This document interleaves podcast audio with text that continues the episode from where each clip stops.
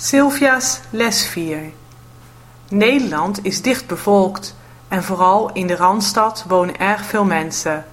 De Randstad is het stedelijk gebied tussen Amsterdam en Rotterdam. Het voordeel van een dichtbevolkt gebied is dat er veel voorzieningen kunnen zijn voor de bewoners. In een typisch Nederlandse woonwijk wonen de mensen in een rijtjeshuis. Dat wil zeggen dat een aantal huizen direct aan elkaar gebouwd zijn. De huizen hebben een kleine voor- en achtertuin. In de wijk is vaak een speelplek met schommels, klimrek en glijbaan voor de kinderen. In het dorp is een bibliotheek om boeken te lenen en een kinderboerderij.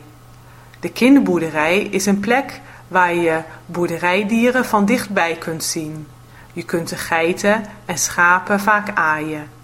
Er zijn konijnen, eenden en ganzen en vaak varkens, een koe en wat paarden.